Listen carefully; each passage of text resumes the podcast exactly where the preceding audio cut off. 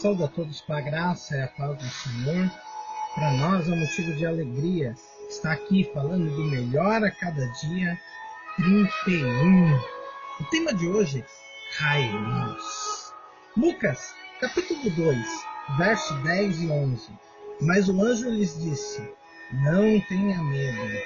Estou lhes trazendo boas novas de grande alegria que são para todos os povos Hoje na cidade de Davi lhe nasceu o Salvador, que é Cristo, o Senhor. Amém. O nascimento do menino Jesus foi no Kairos de Deus. O que significa Kairos? Kairos é uma palavra grega que significa momento certo ou momento oportuno.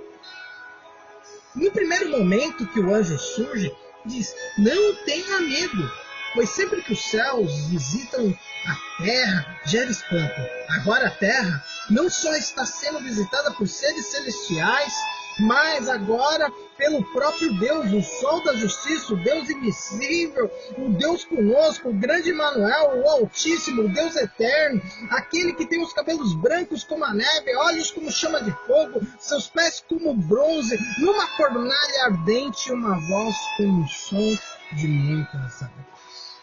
O Altíssimo, o Senhor que criou a família, Faça desses momentos de festas uma grande reunião familiar, pois a família foi a primeira instituição de ordem social na Terra. A família é o sinônimo de sobrevivência da humanidade. Por mais que decretem o fim da família, pois todos os povos, tribos e etnia surgiram do fruto de uma relação, um homem e uma mulher.